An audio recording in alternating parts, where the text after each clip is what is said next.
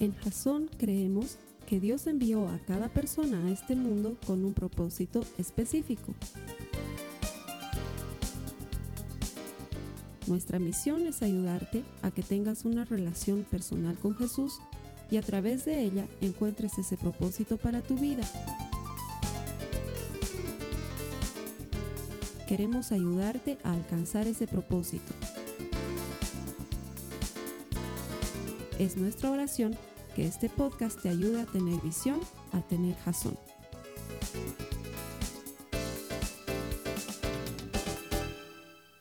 Vamos a continuar con nuestra serie que se llama Le pasó lo mismo.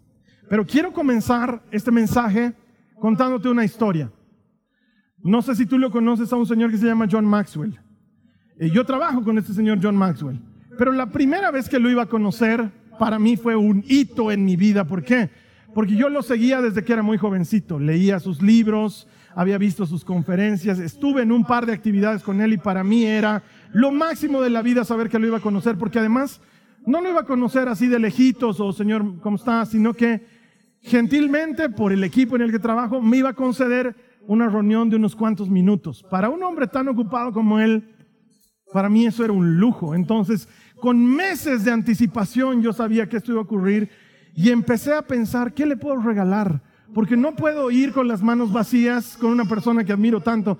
Entonces, me acuerdo que me fui a la Zagárnaga donde hay cosas muy bolivianas. Dije, le voy a regalar algo muy boliviano. Y encontré unos adornos de pared que se veían muy lindos, estaban tallados en madera. Era la figura de un indígena, de una cholita, una mujer de nuestro pueblo y una llama. Y por detrás tenían pintada la bandera de Bolivia en colores y jaspes. Era hermoso y costaba la mitad de mi sueldo.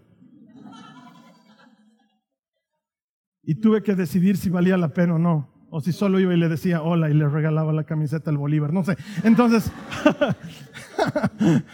entonces nada, gasté muchísimo en ese regalo y lo llevé apropiadamente empaquetado cuando viajé a encontrarme con él y me encontré con él. Y fue muy amable, me recibió, yo le dije, John, es un gusto conocerte en persona, vengo de Bolivia y te traje este regalo. Él vio el regalo, me agradeció, lo puso en la mesa que estaba de lado y conversamos un par de minutos me hizo unas cuantas preguntas, yo le hice unas cuantas preguntas, fue muy gentil en responderme y luego se paró, me dio la mano y se fue. Y cuando yo me fijo en la mesa, el regalo se había quedado sobre la mesa. Gracias por la empatía que demuestran, hermanos. Yo pensé que la historia les iba a conmover un poco más.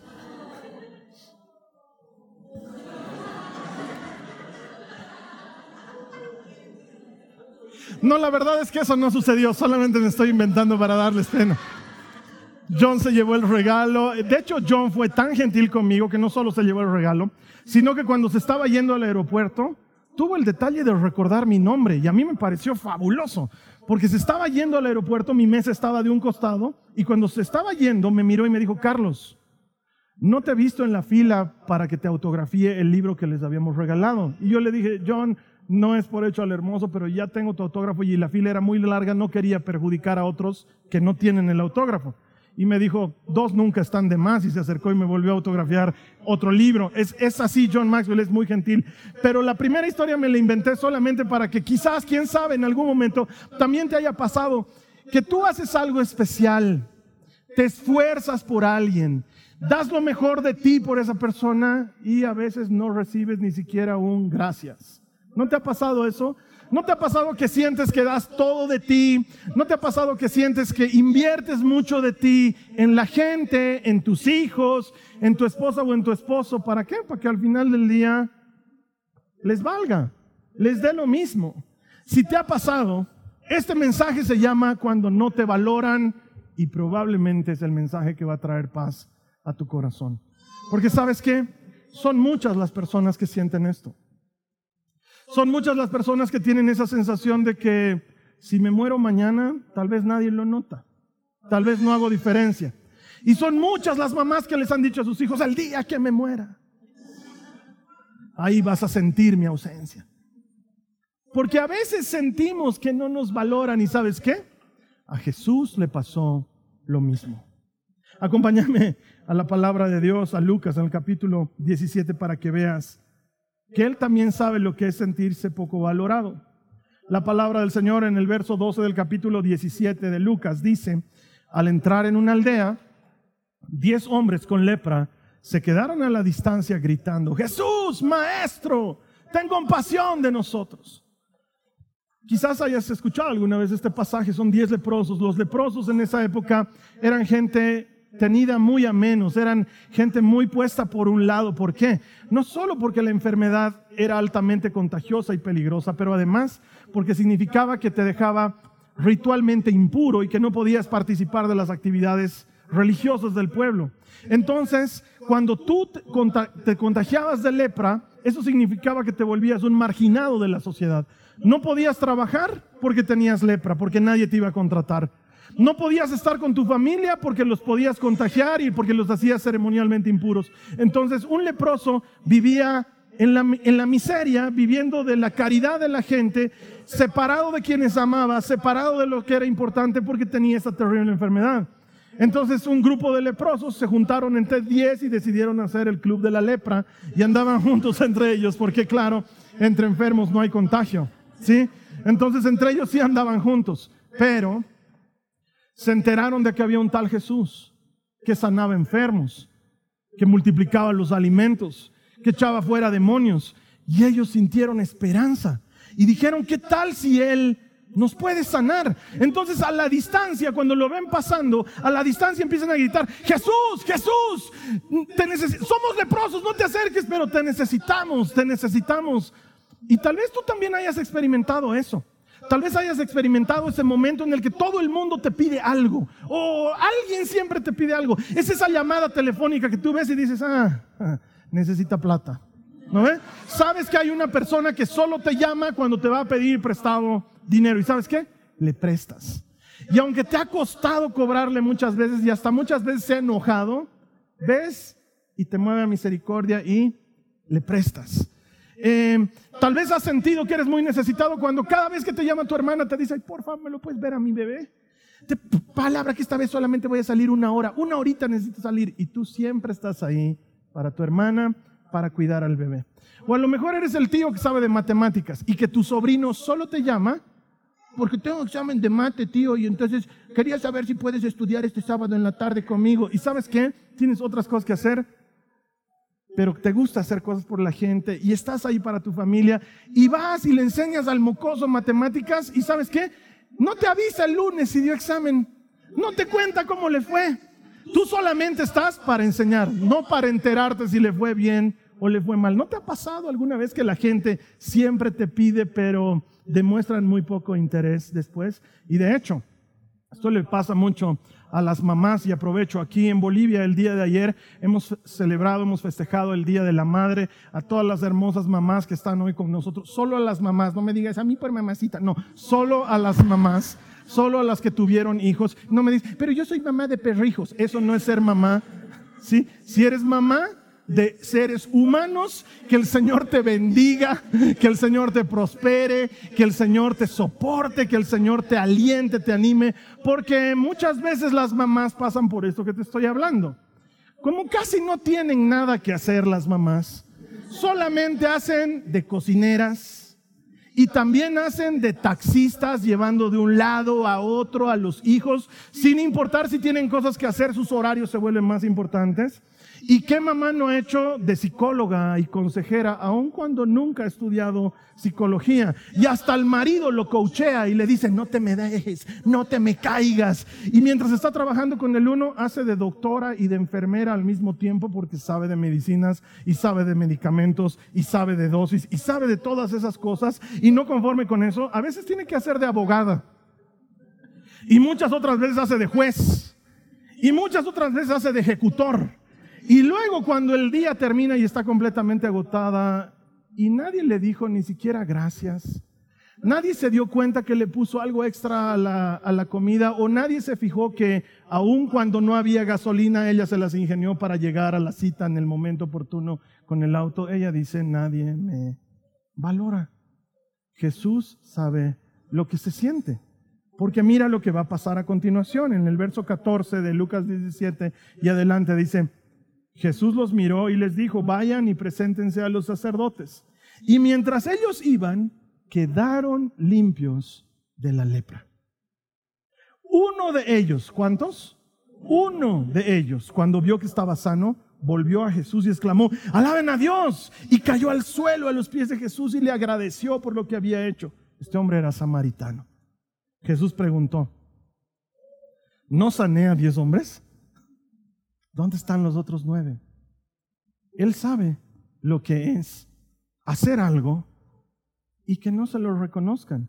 Y si hay alguien que tiene los motivos más puros en la historia, es Cristo, porque yo sé que cuando tú eres mamá, sé que cuando haces un esfuerzo por tu familia, sé que cuando quieres hacer algo por servir a los demás, no lo haces esperando que la gente te aplauda o te agradezca o te felicite. La mayor parte de las veces lo hacemos con el corazón de servir y de ayudar, y si hay alguien que así lo hacía es Jesús, pero él mismo, aún con ese corazón, dice, hasta donde yo recuerdo eran diez los del club de la lepra y solo uno regresó. ¿Y dónde están? Los otros nueve. Es más, a Jesús le llama la atención que el que haya vuelto haya sido un samaritano, porque sé que lo has sentido. Te has levantado temprano en la mañana y has ido al mercado a comprar cosas especiales para preparar una comida especial y has invertido horas de tu tiempo preparándola y cuando llegan a casa la comen como si fuera la comida de todos los días y para colmo uno de tus hijos te llama y te dice, mamá, hoy no voy a ir a comer a la casa porque nos estamos yendo con los chicos a comer a Texas. Y tú dices, ok, para eso me esforcé tanto. ¿Sí? Seguramente lo has experimentado en algún momento. O te rajas en tu oficina y te esfuerzas y trabajas duro porque las cosas funcionan. Es más, hasta has puesto plata de tu plata porque a veces ha faltado en la oficina. Pero no, nunca nadie ha venido a decir gracias, esos 20 pesos que has puesto nos han salvado, sino que a fin de mes igualito te exigen como exigen a todo el mundo. Tú dices, ¿para qué? ¿Para qué le pongo tantas ganas a esta oficina si, si ni gracias me dan? O tal vez es algo más simple. Cuando estás manejando y has decidido ser un conductor de bien. Entonces llegas a una rotonda y en lugar de meterte, paras y le cedes el paso a alguien. Y aquel al que le has cedido el paso pasa y te mira y se pasa. Y tú dentro de ti dices, gracias por lo menos. Gracias. O sea, ni siquiera ha existido el símbolo universal de gracias gracias. Que uno entiende, ¿no? Se pasó como si la venida fuera suya. ¿Sabes qué? Jesús sabe lo que se siente. Porque Él también sabe lo que es esforzarse y que nadie lo note. Lo que Jesús no hizo fue decir, ¿dónde están los otros nueve? No, Señor, solo volví yo. Ok. Eso es. No vuelvo a sanar a nadie más. Pero Señor, no vuelvo a sanar a nadie más. Y Pedro ahí, pero Señor, mi suegra está enferma. Tarde, Pedro, tarde. ¿Sabes qué? Ya estoy hasta aquí de sanar enfermos, de echar fuera demonios, de multiplicar panes y que nadie diga ni gracias. A esos dos que están viniendo ahí por los panes y los panes, fuera. No va a haber multiplicación, nunca más. No, Jesús no se ofende, ni se molesta. Al contrario, a este que vuelve, le presenta el reino. Porque Él sabe a lo que ha venido. Y sabe que muchas veces no nos lo van a reconocer, pero eso no va a impedir que Él haga lo que tiene que hacer y que Él sea quien Él es. Así que tal vez, solo tal vez el mensaje de hoy sirva para que encuentres un poco de ánimo y esperanza y que tu corazón salga sanado si como yo, como Jesús, en algún punto has sentido que nadie valora lo que tú haces.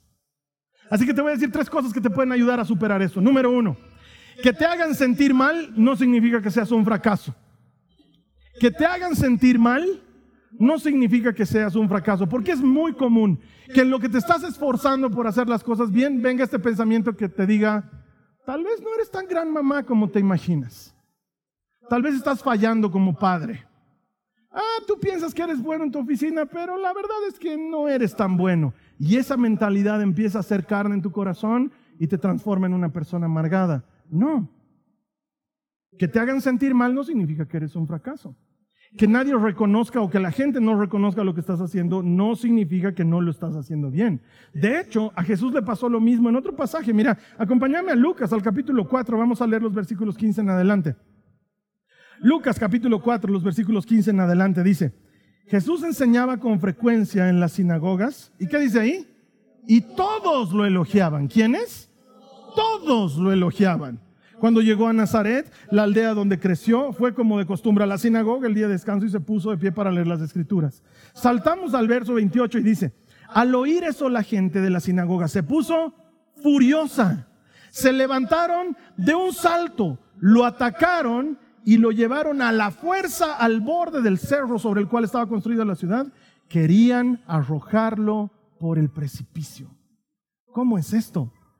15 minutos antes todos lo elogiaban. 15 minutos después todos quieren matarlo. Y tal vez has sentido eso. Tal vez te ha pasado que anoche estabas de lo, de lo mejor con tu esposa, los mayores arrumacos y mi amorcito y vente a mi lado vidita. Te has dormido enamorado y al día siguiente te despiertas y ella está furiosa y te dice, ¿vas a levantar esa toalla del piso o no? Ya estoy harta de ti. Y tú dices, Anoche no estabas harta. ¿Qué rato te has hartado? Y te quedas con esa sensación de que lo que escribiste con la mano se borró con el codo de inmediato. ¿No te ha pasado que has hecho un buen trabajo en la oficina toda la semana y todos están contentos contigo, pero algo falla el viernes y tu jefe te dice, ya es el colmo, y la siguiente te me vas y tú dices, ¿y todos los años que le he metido a esta oficina no han servido de nada? Pasa. El hecho de que alguien te haga sentir mal no significa que eres un fracaso. Hermana, hermano, que los demás no noten tu valor no significa que no tengas un valor. Y no deberíamos jamás permitir que lo que los demás piensan de nosotros sea lo que defina quiénes somos. Porque lo que los demás piensan de ti no es lo que determina quién eres, sino lo que Dios dice de ti es que determina quién tú eres. Tu valor no debe basarse en lo que piensan de ti, tu valor debe basarse en lo que Dios dice de ti. ¿Y qué dice Dios de ti? Él dice que antes de formarte en el vientre de tu madre, Él ya te conocía y que te amó y que diseñó un propósito para ti. Él dice, yo te he llamado por tu nombre, tú eres mío, me perteneces. ¿Sabes qué dice de ti el Señor? Aunque pases por los mares, no te ahogarán. Aunque pases por el fuego, no te quemará. Porque yo soy tu Dios y tú eres mío y me perteneces. Te he rescatado por un gran precio. ¿Sabes qué dice de ti? En otro tiempo estabas alejado, pero yo te he hecho cercano por la sangre de mi Hijo. Él dice que tú eres hijo y por lo tanto heredero que eres hija y por lo tanto eres heredera. Y aunque los demás no te reconozcan, Él dice, eres mi obra maestra, eres carta escrita con mi mano derecha, eres mi especial tesoro, eres la niña de mis ojos, eres más que vencedor y nada, nada, nada puede separarte del gran amor que tengo por ti en Cristo Jesús, Señor nuestro. Es lo que Él dice de ti. Eso debería darnos identidad, eso debería darnos propósito. Ah, claro, pero yo he estado acomodando las sillas en la iglesia y nadie me ha dicho gracias. Entonces no hay amor en esa iglesia. O yo soy un fracaso. Mal pues debo acomodar las sillas. Porque como el Carlos Alberto tiene un trastorno obsesivo compulsivo, si no se acomodan las sillas como él quiere, entonces deben estar mal. Y claro, como el Carlos Alberto nunca dice gracias por las sillas, entonces debo acomodar mal. No descanses en lo que no te dicen. Descansa en lo que Dios dice de ti. Descansa en lo que Él dice de ti porque tú eres lo que Él dice. Ahora, segunda cosa, y esto te va a sonar raro, pero sabes qué, es importante y es muy poderoso. Advertencia, te va a sonar raro, pero es importante, es muy poderoso. Aquellos a quienes más sirves van a ser aquellos que menos lo reconozcan. Te lo vuelvo a decir. Aquellos a quienes más sirves son aquellos que menos lo van a reconocer. Y no está mal. Y no deberías sentirte mal por eso, porque es lo normal. Lo normal es que la gente se acostumbre a que tú hagas las cosas bien. Y por eso no te lo dicen con frecuencia. Entonces aquellos a los que les das más probablemente sean los que menos lo reconozcan. De hecho, hay una historia bíblica que te puedo explicar para ilustrar este punto. Debes recordar a un tal José de Egipto, uno que tenía una túnica de muchos colores sus hermanos le tiraron una pateadura y luego lo vendieron como esclavo. Y él donde iba era bueno, se destacaba como el mejor, tanto así que en el primer lugar al que fue a trabajar, Llegó a ser tan bueno que su amo lo puso a cargo de todas las cosas. Y sin embargo terminó en la cárcel. Y en la cárcel él podía haberse decepcionado y decir, nadie reconoce lo que hago realmente. En mi casa me han vendido, me han botado, me han maltratado. Mi patrón feo me ha mirado, me ha despachado. Su mujer, ella es la única que bonito me miraba, pero me dio raro. No. ¿Sabes qué hace él en la cárcel? Él es el mejor en la cárcel. Tan bueno es en la cárcel que el, dueño, el carcelero, el jefe de la cárcel, lo pone a cargo de los presos. Así de bueno era. Y le cae un preso, un tal copero del rey. Se había portado mal el copero del rey y lo había mandado a la cárcel de castigo. Y una noche tuvo un sueño y se soñó que estaba exprimiendo unas uvas sobre una copa. Y José le dice, bro, te cuento que yo interpreto sueños y celebro bautizos y primeras comuniones. Y entonces entonces el, copero le dice, explícame, y le dice, tu sueño es sencillo, en tres días el faraón te va a devolver tu trabajo. ¿En serio? ¿Y sabes qué le devuelve esperanza? Y le devuelve propósito, y le devuelve ánimo, y solo le pide una cosa, cuando salgas de aquí, no te olvides de mí. Mira lo que dice la Biblia. Génesis 40, versos 14 en adelante dice, te pido te acuerdes de mí y me hagas un favor cuando las cosas te vayan bien. Háblale de mí al faraón para que me saque de este lugar, pues me trajeron secuestrado desde mi tierra, de la tierra de los hebreos, y ahora estoy aquí en la cárcel, aunque no hice nada para merecerlo. Presta atención a lo que dice a continuación. Sin embargo, el jefe de los coperos del faraón se olvidó de José por completo y nunca más volvió a pensar en él. O sea, el encargo que ni siquiera le dijo, bro, cuando salgas, tráemelo manzanitas aquí. No, cuando salgas, háblale de mí al faraón. ¿Y qué dice la Biblia? Nunca más. Ni se nunca más. ¿Sabes qué?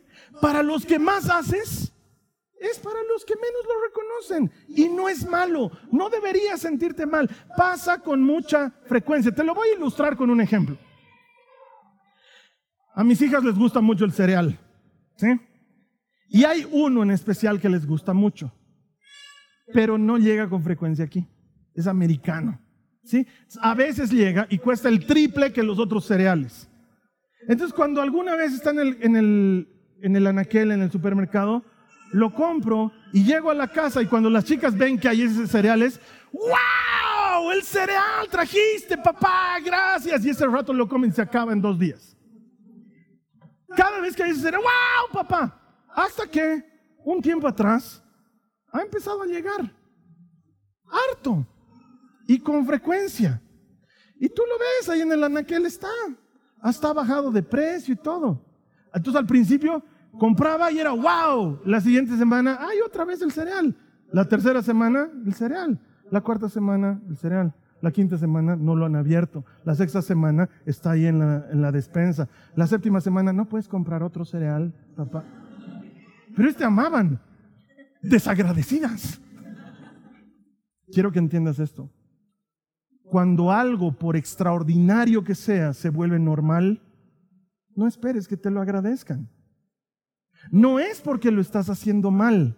Es más, tal vez hasta es porque lo estás haciendo muy bien. Ponte a pensar en esto. Por eso decía, es raro, pero entendelo. Tal vez lo estás haciendo tan bien que los tienes acostumbrados a algo tan bueno que por eso no te lo reconocen. Es que si tú eres impuntual y llegas a tiempo, va a ser, oh, has llegado a tiempo, lo lograste. Pero si siempre eres puntual, es normal para la gente que tú llegues puntual. Entonces nadie te va a felicitar. No va a entrar tu jefe y te va a decir, oye, son 365 días que no la pelas en el horario. Siempre llegas a tiempo. Y claro, si fallas, más bien eso es lo que se sale de lo normal. Y te van a decir, pero tú siempre eres puntual porque has fallado. ¿Sí me entiendes? Y aunque tú dices, oye, estoy haciendo todo de mí para llegar a tiempo, lo has vuelto algo normal. Entonces, que no te moleste, que la gente no te felicite porque eres buena o bueno en algo. Porque muy probablemente la gente no te felicita en lo que eres realmente bueno porque están acostumbrados a que seas bueno. Es decir, si cocinas delicioso, nadie te va a decir, ¡ay, qué delicia tu Porque las 14 veces que he comido en tu casa ha sido igual. Y las siguientes 28 veces que vaya, va a ser lo mismo. ¿Sí? más bien debería sorprendente cuando alguien que ya come tu comida te dice, uh, esto está bueno, porque probablemente entonces todo lo otro no está bueno. ¿Sí me entiendes de lo que estoy hablando? Es que es lógico. Si te vuelves bueno en hacer algo y lo vuelves normal, no está mal que la gente no te lo diga. No te sientas mal de que no te lo digan. Probablemente el mejor indicador de que lo estás haciendo bien es que no te lo digan. ¿Sí? De hecho, te cuento algo. Eh, fuera de toda vanidad y de toda obsecuencia, yo sé que predico bien. No soy el mejor del mundo, pero predico bien. La gente no me dice todo el tiempo que bien predicas. Que bien predicas, Carlos Alberto. ¿Sabes cuándo me dicen eso? Cuando es la primera vez que me escuchan. Me contrata alguna empresa por primera vez y doy una charla. Y ahí tengo gente que me dice, qué increíble lo que nos has hablado y qué profundo y que no Y en tu iglesia te escuchan así todas las semanas. Sí, te deben decir lo mismo. No. Pero no me raya. Es que quiero que me entiendas esto. No estoy esperando que me lo digan. Ahora sí, de cuando en cuando hay algún hermano, alguna hermana que me abraza, me agradece por la palabra y está bien, lo entiendo. Pero no estoy esperando un aluvión de, qué bien predicas, qué bien predicas, porque más bien eso me avisa que estoy haciendo bien mi trabajo. No sé si me entiendes. Y sí, de cuando en cuando, más bien, ¿sabes qué recibo? Un, hoy lo que has dicho no estaba bien. Ese chistecito que has hecho, yo que tú lo borro de la prédica, lo saco. Sí, porque no. Y sabes qué, nunca me enojo. Nunca digo, oye, no, es mi chiste. Y al que le guste que no. Ese rato le mando un mensaje a nuestra editora de videos y le digo, en el minuto 25, 6, hay un chiste que no tiene que entrar. Lo entiendo. Es normal. Es normal que cuando haces algo bien la gente no te felicite, no lo reconozca. No te sientas mal. No esperes que tus hijos te digan todo el tiempo qué gran papá eres. Sin ti la casa estaría de cabeza. Probablemente si no te lo dicen es porque eres un gran papá. No esperes que tus hijos te digan, mamá, el mundo entero gira alrededor tuyo porque probablemente porque el mundo gira alrededor tuyo no te lo dicen. ¿Sí me entiendes de lo que estoy hablando? Porque es normal. Y lo normal no siempre se reconoce. Que no sea reconocido no significa que no se te vaya a reconocer en algún momento.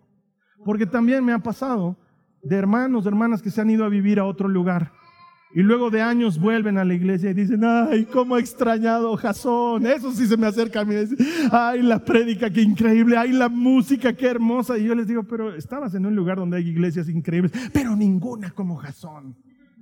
Ok, qué raro que, porque nunca nos lo dices, hermana, ¿por qué no nos... No, no deberíamos sentirnos mal de que no se nos reconozca algo. Probablemente es porque lo estamos haciendo bien.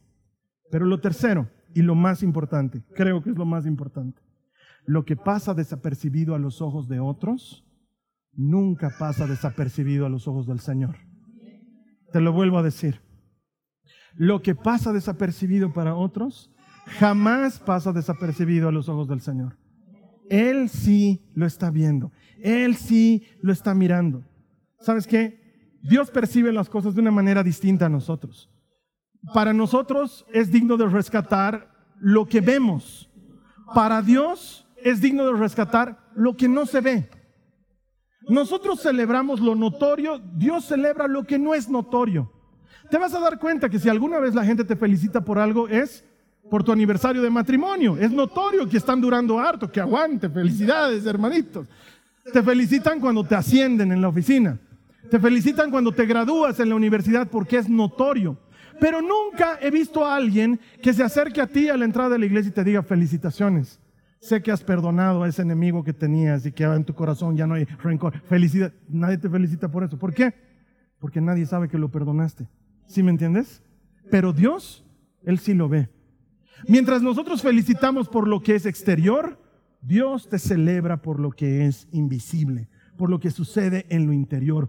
Porque para Dios es más valioso lo que no se ve. Mira lo que dice Mateo en el capítulo 6, los versos 1 al 4. Dice, tengan cuidado. Si algo comienza así, hay que prestarle atención. ¿eh? Tengan cuidado. No hagan sus buenas acciones en público para que los demás los admiren, porque perderán la recompensa de su Padre que está en el cielo. Cuando le des a alguien que pasa por necesidad, no lo hagas como hacen los hipócritas, que lo suben a Instagram, perdón, que tocan las trompetas en las sinagogas y en las calles para llamar la atención de sus actos de caridad. Les digo la verdad, no recibirán otra recompensa más que esos likes, digo, más que esa. Pero tú, cuando le des a alguien que pasa necesidad, que no sepa tu mano izquierda lo que hace tu mano derecha. Entrega tu ayuda en privado y tu Padre, quien todo lo ve, te recompensará. Tú debes, tú debes alguna vez ver en nuestro chat, la gente algunas veces en nuestro chat pide ayuda y luego no te enteras de nada más. Y uno dirá, ¿los ayudan esos hermanos? Y hay hermanos que les escriben en privado, yo te quiero ayudar porque parece que la iglesia no te está ayudando. Lo que pasa es que en la iglesia no decimos en que estamos ayudando. Nunca lo hacemos. Servolución atiende cientos de casos de estos todo el tiempo. No decimos. ¿Por qué? Porque no necesitamos que la gente lo vea, necesitamos que Dios lo vea. ¿Sabes cuál es la enseñanza más importante de la vida? La más importante de la vida. Que comprendas que todo lo que haces lo haces para uno, para Cristo. Si lo haces para Él, eso es suficiente. El problema es que muchos de nosotros lo hacemos para la gente. Y no está mal, pero no es lo ideal, porque la gente no siempre te lo va a reconocer. Pero Dios, Él siempre lo va a reconocer. Él siempre lo ve. ¿Y sabes qué? Cuando sirves, cuando das, cuando haces, cuando te esfuerzas, cuando trabajas, aun cuando nadie lo nota, Él lo nota. Él lo está mirando. Él se da cuenta cada vez que tú haces algo con ese corazón de dar y de servir. La Biblia dice que Él se llama El Roí, que significa el viviente que me ve. Quisiera que entiendas esto. Él te ve siempre. Él está mirando siempre. Mamá, que te levantas temprano, 6 de la mañana, para preparar las meriendas de tus hijos y para alistar las cosas en tu casa. Y nadie te dice gracias. Y pasan por la cocina como un torbellino y se acaban el desayuno. Y nadie piensa que tú también querías leche. Y se termina la leche. Y se cierra la puerta y se van. Y ni te dieron beso de despedida. Quiero decirte esto. Ellos no lo notaron, pero ¿sabes qué? Dios lo ve. Él lo ve. Él te ve a ti que te levantas todos los días para ir a esa oficina donde nadie te reconoce, donde nadie te aplaude, donde nadie te celebra. Esa oficina donde solo te exigen y te exigen y te exigen, pero sabes que tu corazón es íntegro y has decidido ir a trabajar como si estuvieses haciéndolo para el Señor. Y vas y le pones ganas y eres honesto y eres productivo y eres servicial y nadie te manda un memo de felicitación. Nadie te sube un peso a tu sueldo, pero sabes que Dios lo ve. Él lo ve, Él ve cada esfuerzo que haces. Ve cuando vienes a la iglesia y cuando te dedicas a las cosas del Señor. Y nadie te ha pedido que lo hagas, pero ves una basura y la levantas. Ves una puerta abierta y la cierras. Ves un tacho de basura lleno de vasitos de café que a nadie le importa y tú dices, oye, esto lo levantaré. Y lo levantas y lo amarras y vas a la esquina y lo dejas en el basurero y vuelves y pones otra bolsa y nadie lo ha visto, nadie se ha enterado. Veinte minutos más tarde llega un hermano, se sirve un café y lo pone en el basurero y tú miras y dices, nadie lo ve, nadie lo nota. Ojalá hayan cámaras en este lugar para que el pastor vea que estoy... ¿Sabes qué? Tal vez el pastor no lo vea, pero ¿sabes quién lo ve? Cristo lo ve. Él lo está viendo. Él ve cada esfuerzo, Él ve cada servicio, Él ve cada cosa que tú haces. Él lo mira todo. Y la Biblia dice que lo que haces en privado, Él lo va a recompensar en público. Es así como trabaja el Señor. Hermana, mi hermano, tal vez tu esposo no te valora, tu esposa no te valora, o tu jefe no te valora, o tus nietos no te aprecian. Todo lo que has hecho por ellos les vale, o tus hijos ni siquiera te agradecen, pero ¿sabes qué? Él lo ve. Y Dios no es deudor con nadie. Él siempre recompensa. ¿De dónde te sacas eso, Carlos? De la Biblia. Mira lo que dice Hebreos en el capítulo 6, en el verso 10. Dice, pues Dios no es injusto. Presta atención. No olvidará con cuánto esfuerzo han trabajado para Él y cómo han demostrado su amor por Él sirviendo a otros creyentes como todavía lo hacen. Alguien debería decir amén esta palabra. Él no olvidará con cuánto esfuerzo lo haces. Alguien debería decir amén a eso. Él no olvidará con cuánto esfuerzo lo haces. Él te ve. Él te ve. Él lo valora. Sí, pero aquí nadie lo valora. No importa. Viví para una audiencia de uno. Si a Él lo tienes contento, lo has logrado todo en la vida. Aprende a pensar en eso. Eso les digo a los chicos de la música. El, anterior domingo les decía, chicos, no se olviden, nunca pierdan el enfoque. Nosotros comenzamos puntuales. En el caso de ustedes comenzamos a las 11. Haya uno o hayan cero. ¿Por qué? Porque la alabanza no es para ustedes, hermanos, se los digo con amor, pero con verdad. La alabanza no es para ustedes. La alabanza es para Cristo. Él está aquí a las 11. A Él lo alabamos a las 11. Así estemos solo los músicos y yo. A las 9 nos pasa lo mismo. A veces hay un hermano, a veces hay dos hermanas. Comenzamos a las nueve. ¿Por qué? Porque somos puntuales en Jasón, porque queremos acabar con la hora boliviana. No, porque lo hacemos para Cristo. Eso es lo que tienes que entender. Lo hacemos para Cristo. Cuando haces algo para Cristo, no te fijas en las demás personas. Cuando invites a alguien a tu casa, abras un grupo de conexión, hayas preparado todo y lleguen dos hermanitos, no te frustres. Es que yo estaba esperando 15 hermanos. No te frustres, no lo estás haciendo para los 15, lo estás haciendo para Cristo. Si alguien se presentó esa noche, vas a ser de bendición para ese alguien. Y si nadie va, ese tiempo lo habías apartado para Cristo. Ora, bendecí el nombre del Señor. Porque cuando aprendes que Él te ve, Él mira ese esfuerzo. Y Él va a recompensar ese esfuerzo. ¿Por qué? Porque Dios no es deudor con nadie. Todo lo que el hombre siembre, eso cosechará. Tal vez nadie te lo reconozca. Tal vez esa persona que tú estás esperando no te lo reconozca. Tal vez es porque lo estás haciendo muy bien. Pero lo más importante no es eso. Lo más importante es que Él te ve. Mira, Jesús sabe lo que se siente.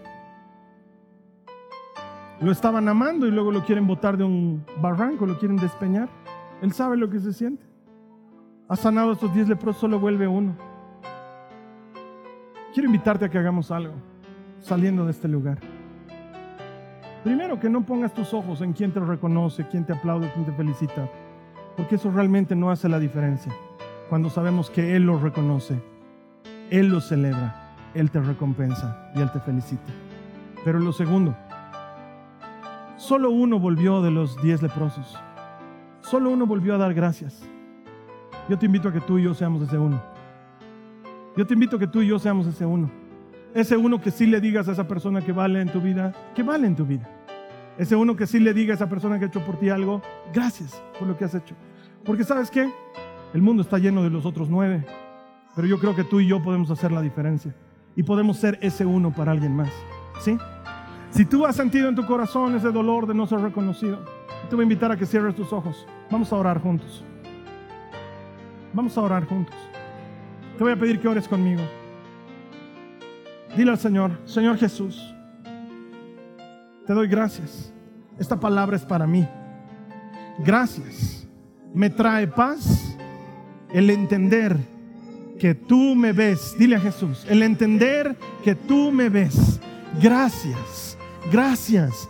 Hago las cosas por ti. Quizás me digas, Carlos Alberto, es que yo no las hago por Él. Entonces dile, desde hoy las hago por ti las hago para ti. Dile, vamos, vivo para una audiencia de uno. Tú eres mi audiencia, tú eres mi audiencia. Lo hago por ti, lo hago para ti. A ti me dedico, a ti me entrego, a ti te sirvo, a ti te doy. Lo hago por ti, Señor. Y te doy gracias. Hoy mi corazón está liviano. Hoy mi corazón está sano. Porque aunque nadie me reconozca, sé que tú me reconoces. Y te doy gracias, Señor en el nombre de Jesús. Esta ha sido una producción de Jason Cristianos con Propósito. Para mayor información sobre nuestra iglesia o sobre el propósito de Dios para tu vida, visita nuestro sitio web www.jason.info. Allí encontrarás muchos recursos para animarte en tu relación con Dios, enseñanzas, nuestro blog, prédicas y mucho más. Te lo deletreamos www www.jazon.info. También puedes visitarnos en nuestro sitio en Facebook www www.facebook.com barra. Que Dios te bendiga abundantemente. Muchas gracias.